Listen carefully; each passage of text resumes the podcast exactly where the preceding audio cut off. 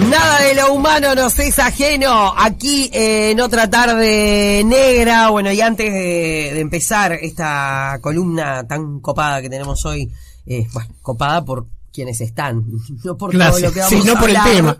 no por el tema. Bernardo y eh, Bernardo Borkenstein y Ale Barbieri.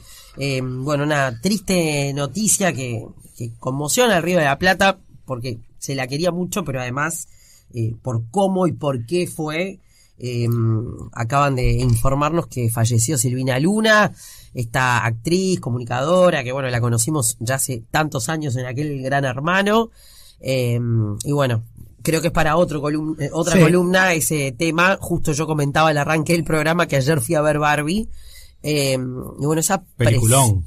Me encantó. Sí, me encantó. Me encantó. ¿Vos la viste ver? No. Ah, está buena. Muy buena, muy buena. Y, y, y de verdad, que se lo dije a la audiencia y lo reitero, pues mucha gente me dijo, ay no, no es para ver con niños. Sí, re, yo la fui a ver con mis hijas y hablamos después y captaron perfecto el, el- el mensaje, o por lo menos parte de, y yo creo que todo aquello que dé para poder charlar con los hijos, este, Más que nunca. Sí, bien, bienvenido sea, así que bueno, eh, esa es la, la, la triste noticia a esta hora, el, el fallecimiento de... Que se suma al de ayer Silvina de, Luna. de Victorino, que, que también es una Mm. estrella nacional que se, se, Se suicidó. Se, suicidó exactamente. Digo, unas semanitas complicadas, ¿eh? Sí, sí, Yo sí. sé que no son temas todos ajenos, negra, porque la violencia social está, está marcando todas esas muertes.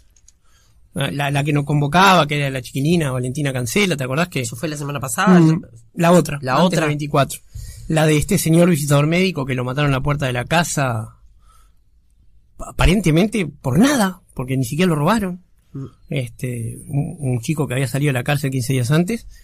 Y, y qué tremendo, ¿no? Digo, ¿en, en qué estamos? No- no Bienvenido Ale Barbieri. Un gusto, gracias Bernardo y No, por favor. Negra por este ah, compartir. Yo hacía tiempo que ya estaba en un estudio contigo, le dije a la negra y dijo, yo lo arreglo. Qué placer, ¿no? Un gustazo. Aparte me encanta el intercambio de las disciplinas y las miradas, eso hace que sumemos y que también los abordajes sean más complementarios, porque a veces nos quedamos con, eh, por ejemplo, el tema del suicidio, hay un abordaje muy reduccionista que es justamente psicologicista.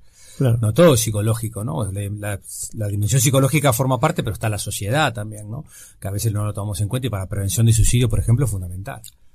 Este, pero bueno, Yo me quedé eh, mucho con algo que subiste hace eh, poco tiempo eh, y de verdad que son esas cosas que, que te hacen tomar conciencia, eh, que es cómo utilizamos de repente eh, todas esas palabritas para cualquier cosa, ¿no? Yo que sé, ah, me suicido, me pasó la chotada, ¿no? Ay, se me cayó el mate, me suicido. Ay, mirá este bipolar, eh, Sí. esquizofrénico, eh, ay, me deprimí porque... Pa, son términos que son re fuertes. Sí, eso, eso tiene que ver con la desestigmatización de la salud mental, Sí. que a veces utilizamos, este, sos bipolar, sos una histérica, ¿no? Mm. Este, y, y la depresión es un diagnóstico un médico psiquiatra. el propio concepto de histérica ya es, este, digamos, discriminatorio de por sí, ¿no? Sí, bueno, pero bueno, Freud se hizo famoso con eso. Y sí, y El- en su sociedad tampoco podemos descontextualizarlo, Claro, ¿no? claro. La histeria, sí, es, es como la primer paciente de la historia de la psicología, ¿no? El caso Anao, famoso. Pero después, claro, hoy en día como que utilizamos esas palabras o también este utilizamos este, una orientación sexual como un insulto. Yo vengo de trabajar por esto que pasó en Punta del Este con esta chica Valentina, el, el- el asesinato, eh, con gurises del liceo y con familias, y, y vos ves con gurises de 15 años que siguen utilizando una orientación sexual como un insulto, ¿no? Entonces, es, eh, un, un diagnóstico clínico, una orientación sexual, bueno, no es para utilizar con, un- con un insulto, es, es, es para respetar y para entender. No, y, y peor todavía, hay gente que sigue pensando que las orientaciones sex- sexuales son clínicas, También. Son médicos, que se curan. Claro, está enfermo. Bueno, sí, sí, claro, o sea que o que si o que si tiene un profesor este que es homosexual, entonces capaz que me lleva al pibe, ¿viste? para esa Sí, orientación, sí, sí. ¿no? O, o si va a hacer educación física o bueno, todavía esos prejuicios están en nuestra sociedad. Y bueno, por algo están pasando también todas las cosas que siguen pasando de violencia, de abuso y hasta de asesinato, ¿no? Sí.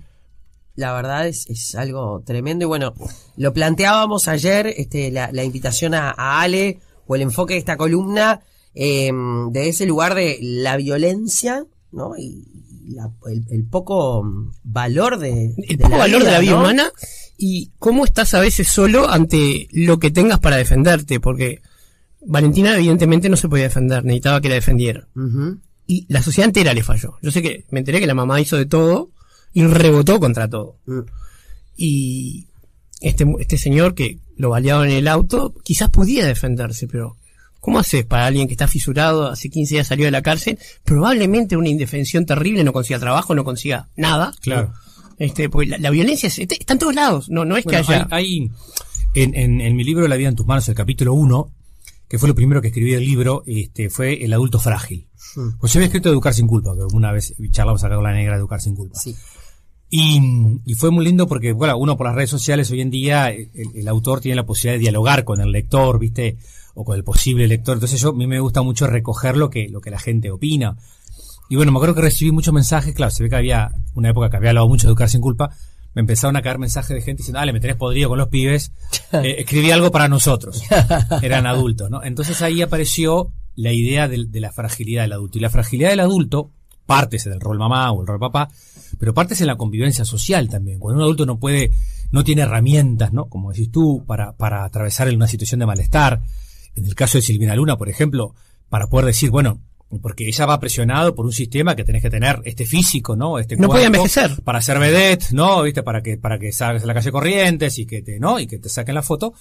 El- como que el sistema te lleva a eso, en el caso de ella. Y en el otro caso, los chiquilines que están sufriendo de repente, ¿no? Maltrato familiar o lo que sea. Bueno, ¿cómo hacemos para dar las herramientas para poder, este, decir que no y poder envejecer? Decir que no al maltrato, a la violencia de género, a la violencia machista y aceptar la edad, aceptar de que, de que, de que la muerte, este, todos los días, ¿no? Vamos moviendo un Claro. poco. Y sí, y, y con alguien hablábamos hace poco en, en el club, estábamos con, con una de mis hijas y con una amiguita, no sé, que hablaban de la vejez y decía, ¿viste este segundo que pasó? Está más viejo. Y este más viejo, más viejo. Y había un grupo de veteranas jugando al, no sé, al rume canasta. No hablen de viejos, divinas. Bueno, pero ellas. eso es, ese es un mandato social que tiene que ver con la negación de la muerte, ¿no? Claro. No se olviden que la pandemia hace cuánto que pasó, la gente cree que fue hace 10 años. Sí, o sea, vivimos verdad. un ritmo, a un ritmo tan eh, Uruguay tuvimos 7.000 muertos, 7.000 uruguayos que, que no, que murieron por COVID, o sea, no.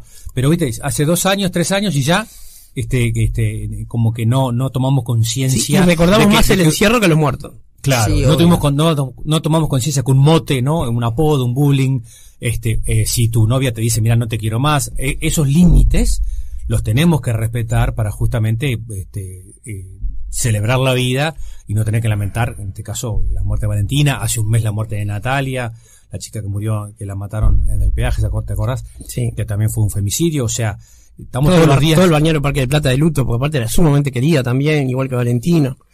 Eh, sí, es, es, es, es tremendo. Igual también leía algo que decías vos, Ale, em, porque viste que ta, hay gente que te dice, no, bueno, sí, hablamos de los femicidios, pero también hay mujeres que son violentas con los hombres y hay mujeres que también son tóxicas.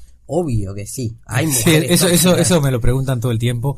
El Bueno. otro día en, en una charla con familias, pero en un clima, mira, te digo la verdad que en un clima muy respetuoso, trabajé con alumnos y con padres, distintos liceos y colegios, y mm, primero te da un poco bastante tristeza encontrar machismo puro y duro en chiquilines de 13 años, ¿no? De 14 años.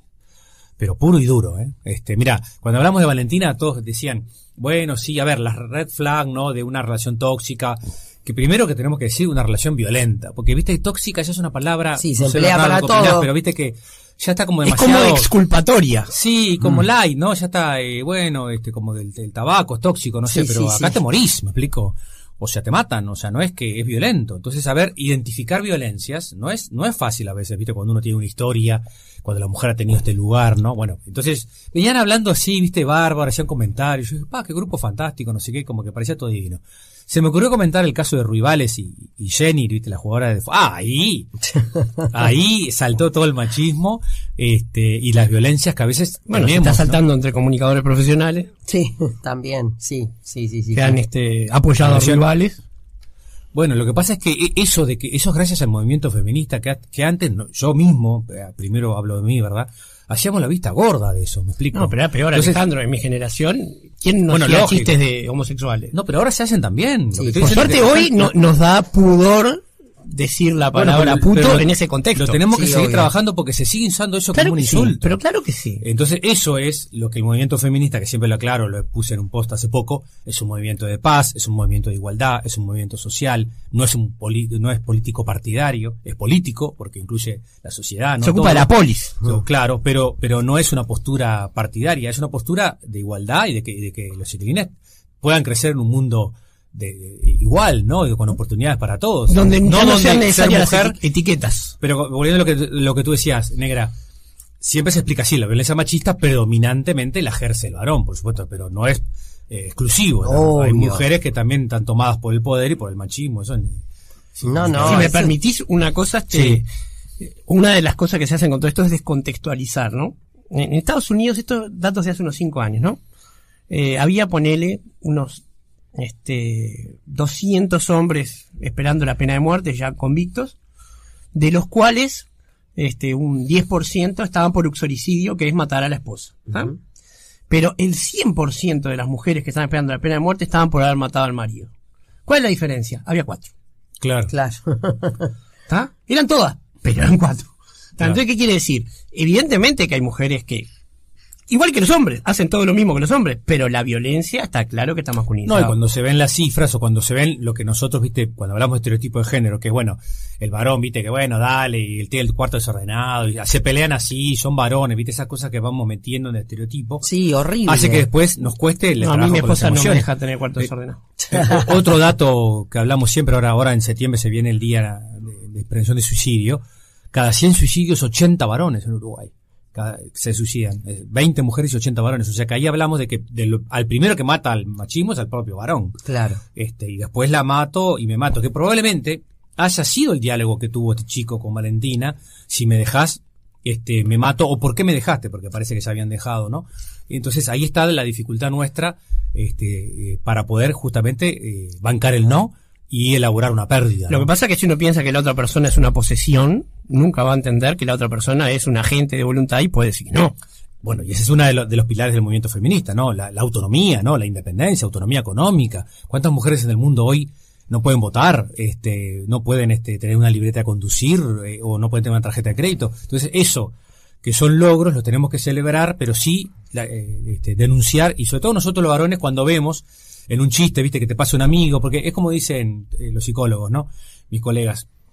La mayoría de los hombres eh, somos los que abusamos, pero nadie tiene un amigo abusador. Sí. ¿no? Entonces es como que hacemos esa vista gorda de no identificar o de no señalar cuando pasan un videito porno, ¿viste? O, o cuando se pasan una chica en Tinder que el videito, ¿viste? Fotito con dormida y desnuda y se la paso a mi grupo de WhatsApp. Ahí es donde tenemos que entrar a decir, che, loco, no, no, para, esto no, no va, no, no corre, acá en este grupo no pases estas fotos, ¿no? Animarnos a salir de esa, de esa comodidad y a estar incómodos. Que es algo que, que ayer lo hablé en en Maldonado y, y les gustó la idea, que es la incomodidad del varón, que, lo- que los varones, viste, estén incómodos, si te- porque, viste, no, rubiales, si lo defiendo, si no lo defiendo, es un gran eh, privilegio de esta época, porque nosotros estábamos tomados por el arquetipo de lo que se supone que es un varón, ¿me explico? Claro. Digo, no- nuestra generación era, ta, ser machos esto, viste, dale, ¿no? Eh, hacete hombre, ¿no? Y, y tenés que ir a debutar y después, ¿no? Eh, ta, apretarte todas las minas que veas y eso es, este, ¿no? El machismo. Sí, desde la comodidad de los varones pueden, hace calor, se pueden sacar la remera, se tocan la no sé cuánto, el varón puede escupir, o sea, ahora las mujeres hacemos eso, ¿no? Y Claro. como, ah, bueno, ¿te eso no es de la- señorita. La famosa Claro. escena de, de Serena Williams cuando despotricó, que estaba enojada porque la de un punto y, y bueno, y le dijeron de todo, ¿viste? Y si otro varón que hace la- el mismo reclamo de un punto que no era mal cobrado, se arma un escándalo. Y eso tiene que ver, esa incomodidad nos ayuda. Rita Segato, que es la que, una de las que más ha estudiado este tema, tiene una frase que a mí me encanta. Dice, el movimiento feminista está ayudando a liberar a los hombres, para justamente ayudarnos a reconciliarnos con la ternura, con el afecto y denunciar cuando vemos situaciones de abuso, ¿no? Obvio, hay una serie que es medio chota y para pasar el rato, pero es divertida, Machos Stopper. Alfa. Sí, la vi, la vi, la vi. Es divertida. Es divertida, sí. Es sí. divertida y, y- y nada. Y, y Pone el tema del tapete, de repente no profundiza, pero ta, No cumple su rol, cumple su rol. cumple su rol. Yo tengo que marcar una, una- un matiz acá, porque este, Dale. Que primero que yo considero que no hay un feminismo que hay muchos. Sí, sin ¿no? duda, Por ejemplo, sí. está el TERF, que es un movimiento este, odiado por los otros movimientos feministas. Mm. Y creo que también hay un problema que está afectando mucho a la lucha por la agenda de derechos, vamos a ampliar un poco, que es que hay un movimiento político que se apropió de esa bandera y que está más preocupado en usarla como bandera que en las personas que están involucradas. Y eso está jugando en contra. Y está en el origen de lo que decía Ale recién, de jóvenes muy chicos que se están rebotando y están haciendo eh, reaccionarios, más machistas que antes. Eh, eso se está viendo en Canadá, donde el gobierno eh, se fue para el otro lado en el tema de prohibir. Porque aparte, yo estoy a favor de que cualquiera haga chistes con lo que quiera y yo te escucho o no te escucho. Ahora, lo que no podés hacer es burlarte y humillar a alguien que no puede defenderse. Obvio. Si yo estoy en un escenario y pagaste para verme, bueno, bancate, viniste a verme.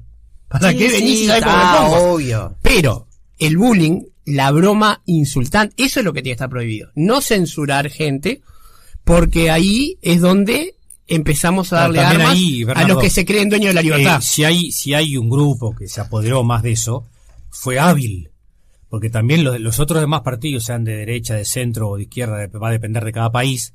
Creo que ahí hay una bandera para agarrarlas entre Claro. todos, me explico. Obviamente. No para decir esto es este propio de, viste, de, de- de- este partido, porque esto es un movimiento social que, que tiene que ver con, Claro. o sea, la agenda de, de, a ver, la violencia de género es una problemática que nos tiene que preocupar a todos. Obvio. No que si viene la izquierda pasa esto, si viene la derecha pasa esto y nos queda, nos pasamos la pelota entre nosotros y en el medio siguen muriendo gente. No, no, pero estoy completamente de acuerdo con eso. Lo que te digo es que eh, al hacer énfasis en cosas simbólicas, que es el problema de la política y no el problema del que se ocupa la gente, nos preocupamos demasiado en discutir sobre el lenguaje inclusivo, mientras las personas trans se siguen muriendo jóvenes y sin Sí, trabajo. sí, sí, sí, entiendo, entiendo, perfecto. ¿Ah? Sí, yo particularmente el tema del lenguaje inclusivo no lo entiendo. Escucho gente que de repente acá te habla así normal y después está con ese otro grupo de gente y te habla la, le, li, lo, lu, pero no estoy en ese grupo, ¿entendés? Entonces, cuando hay alguien que pertenece a ese grupo y me dice, no, mira, negra, yo me siento bien así, aplauso, Claro, vamos arriba, claro. pero entiendo que, Que cada uno hable como quiera. El, el tema es que si vos compartís la discusión. Pero yo no soy ni en respetuosa por no hablar en, en le, y, ¿entendés? Sí, sí, no sí. me siento Claro, así. pero lo- que yo planteo es otra cosa. Yo lo que digo es, las Valentinas están muriendo mientras estamos discutiendo el lenguaje inclusivo. Eso es lo que yo digo. O sea, y fíjate una cosa, mm, se me ocurrió con lo que dijo Ale recién. Te voy a decir Ale, pero no te conozco. No, dale, todo el mundo dale. dice Ale. Todos le decimos Ale. Este, vos fíjate, cuando una persona no puede hacer algo, está la situación en la que está se llama impotencia, pero fíjate qué contexto distinto es cuando hablas de impotencia en un varón. Derecho vas a lo sexual. Claro. Y derecho se vuelve un insulto. Claro, pero esas cosas son... Bueno, un varón no puede reconocer que no puede. El, el- el Bernardo, justamente, claro, y por eso, por eso la, la fragilidad a la hora de elaborar una pérdida o una frustración o de que tu novia o tu novio te diga, che, llegamos hasta acá. Y después la manipulación, porque primero hay una fase que es bien la de seducción, viste que un, que un poco Valentina se ve como que quería volver a eso, según lo que dicen, ¿no? Lo que salió en la Bueno, prensa, tú sabes que que es lo- típico. los sociópatas son seductores. Bueno, primero seducen, ¿no? Y, y- y- en cualquiera, nosotros que tuvimos una situación de enamoramiento, lo primero es como esa idealización. Hay, hay un mito romántico también. Que Lo de idealiza. sociópata por los, por los WhatsApp, ¿eh? no, no por otra cosa. No, no, no, sí, sí, te entiendo. Y no, no sé cuál es el diagnóstico clínico. No, yo tampoco. Pero, pero después está el tema de que esa, esa seducción, después este, vos tenés una relación de pareja donde el, el, el enamoramiento cae y, y aparecen los defectos del otro, que es donde nace el amor, viste, que Claro. cada, este, la negra es una cara en esto, pero en esto otro, y Ale también, y Bernardo también, o sea, todos tenemos virtudes y defectos, lo que hace el amor es que sostiene eso en una situación de respeto, de calidez. Y, y el chico ahí empieza a manipular, ¿no? Sobre todo con insultos, viste, tipo, este, eh, ¿dónde fuiste a estudiar? O por qué, viste, ah, yo quería estar contigo, tenía todo este día, me lo reservé para Ay, ti. ¿no? Y mira que tengo otras que me están buscando, y le pone like a otras, viste, para que, porque, viste, cuidame, ¿no? Cuidame, porque en cualquier momento, todo eso, si no hay una buena autoestima, una identidad, recordemos Valentina, 16, 17 recién había cumplido, este, que recién están formando su identidad, entonces que no encontró, eh, hizo las denuncias, también ahí falló, ¿no? Lo que Claro. hace el sistema, porque, este, no sé qué pasó el teléfono, la, la jueza, no sé, pero bueno, ta- también es triste, ¿no? Desestimó la denuncia. Desestimó, dijo que se arreglen los padres entre ellos, y bueno, y, Y porque también pasan cosas que, ah, cosa de guacho. Claro. Ah, cosa de guacho, cosa de pendex. Otra cosa, es mentira que, Con el lo que, que avisa cuesta- que se va a suicidar no se suicida, ¿eh? Bueno, eso lo, lo trabajamos siempre en la reducción del CODEBI, en prevención de suicidio. O sea, el que avisa es una manera de decir... Es un pedido. Todavía hay un mito de que entonces no hablar del tema. ¿Cuándo es la fecha? 10, se 10 o 11 de septiembre, según, ahora, ahora... Bien. Bueno, eh, tenemos que cerrar, chicos. Yo me quedaría el resto de la tarde.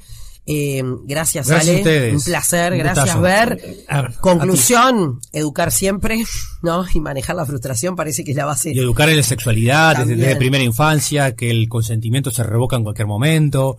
Y sobre Este, todo habilitar a, a los gurises a que sepan que pueden hablar contigo. Obvio. No van a querer, te van a mentir, pero que sepan que pueden hablar. Claro, Sí, totalmente. Lugar seguro. Chicos, un placer. Un gustazo. Nos vemos pronto, gracias, negra. Bernardo, gracias, negra. Arriba. Gracias, gracias. Un gustazo. Otra tarde negra. La tarde más negra de la radio.